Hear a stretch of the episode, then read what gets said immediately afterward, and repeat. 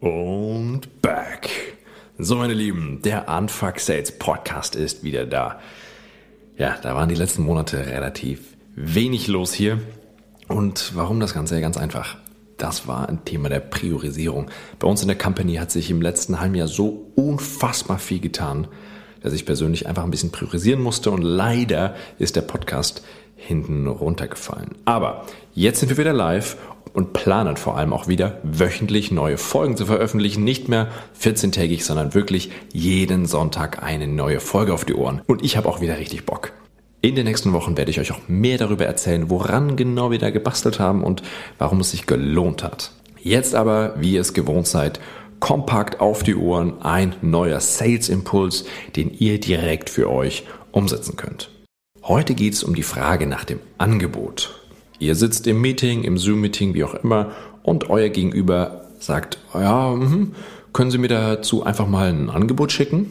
Unerfahrene Seller denken sich in dem Moment, ah, mega, der will ja schon ein Angebot, toll, dann investiere ich jetzt ganz viel Zeit in dieses tolle Angebot und im CRM-System kann ich anklicken Offer Send und ich freue mich schon auf die Provi. Und dann, nach einer Woche, kickt die Realität. Hm, warum ist da noch keine Antwort? dann schicke ich doch mal einen Friendly Reminder. Ja, ich glaube, ich muss das jetzt nicht weiter erklären, wie das Ganze läuft. Wir wissen alle, diese Person wird geghostet werden. Aber das ist doch irgendwie absurd. Alles liegt auf dem Tisch. Wir haben mit dem Kunden über dessen Probleme gesprochen, wir haben die Vorteile, die Feature erläutert, der Preis ist bekannt und derjenige fragt uns sogar nach einem Angebot. Das Problem ist, dein Kunde ist nicht ehrlich in dem Moment. In Wirklichkeit hat dein Gegenüber überhaupt keine Intention zu unterschreiben, sondern sucht einen Weg aus dem Gespräch, ohne dir sagen zu müssen, boah, ich glaube, ich habe doch keinen Bock.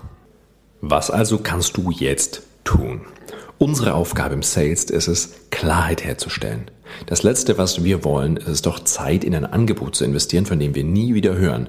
Und dann anfangen, irgendwelche smarten Follow-up-Sequenzen zu starten, weil wir von Morten gelernt haben, wie das funktioniert was am Ende gar nichts bringt. Also, du musst jetzt das Ruder wieder an dich reißen. Wie macht man das? Wir trainieren mit unseren Teilnehmern in den Sales Trainings immer, wie sie das für sich machen können. Und aus meiner Sicht ist die beste Möglichkeit, einen Satz parat zu haben. Gehen wir doch mal direkt ins Beispiel rein. Dein Gegenüber sagt, ja, schick doch mal ein Angebot.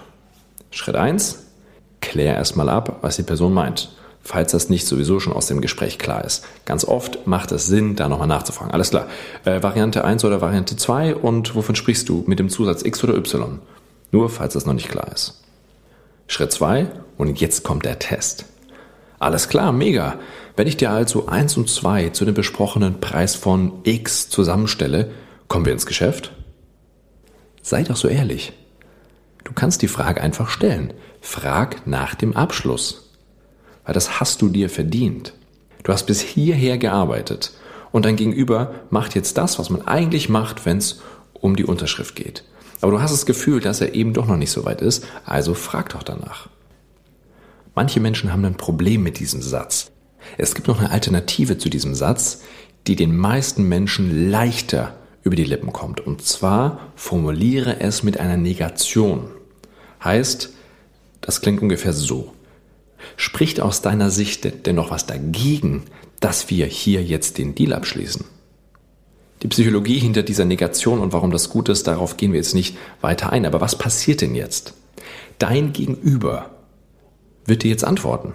Wenn er bereit ist, sagt er, ja klar, deswegen brauche ich ja das Angebot, ähm, weil mein Chef muss einfach noch sein, sein Kreuz drunter setzen. Ja, dann macht er den Sack zu. Wenn derjenige nicht bereit ist, dann kommen jetzt die Vor- und Einwände. Einwände sind gut, dann kannst du direkt drauf eingehen. Vorwände sind dann meistens sowas, ja, ich muss da nochmal drüber nachdenken, mal mit meinem Chef drüber sprechen. du kennst die Sachen. Ja, dann gehst du darauf ein. Dann kannst du, hast du wenigstens die Chance daran, dich abzuarbeiten, anstatt einfach geghostet zu werden. Ja, das ist zu Beginn manchmal eine Überwindung, aber hey, ganz ehrlich, du hast so viel investiert bisher. Ist doch besser, mit einem klaren Nein aus dem Gespräch zu gehen, als drei Wochen lang geghostet zu werden. Mein Tipp an dich Bau dir genau so einen Satz. Üb den, trainier den, mach's vor dem Spiegel, damit er dir leicht über die Lippen kommt. Weil die Überwindung ist für, gerade für Anfängerinnen und Anfänger am Anfang, die ist recht hoch. Also mach, üb den Satz nicht in einer Live-Situation, sondern mach das wirklich zehnmal am Spiegel, dann wird es dir deutlich leichter fallen, wenn du im Gespräch bist.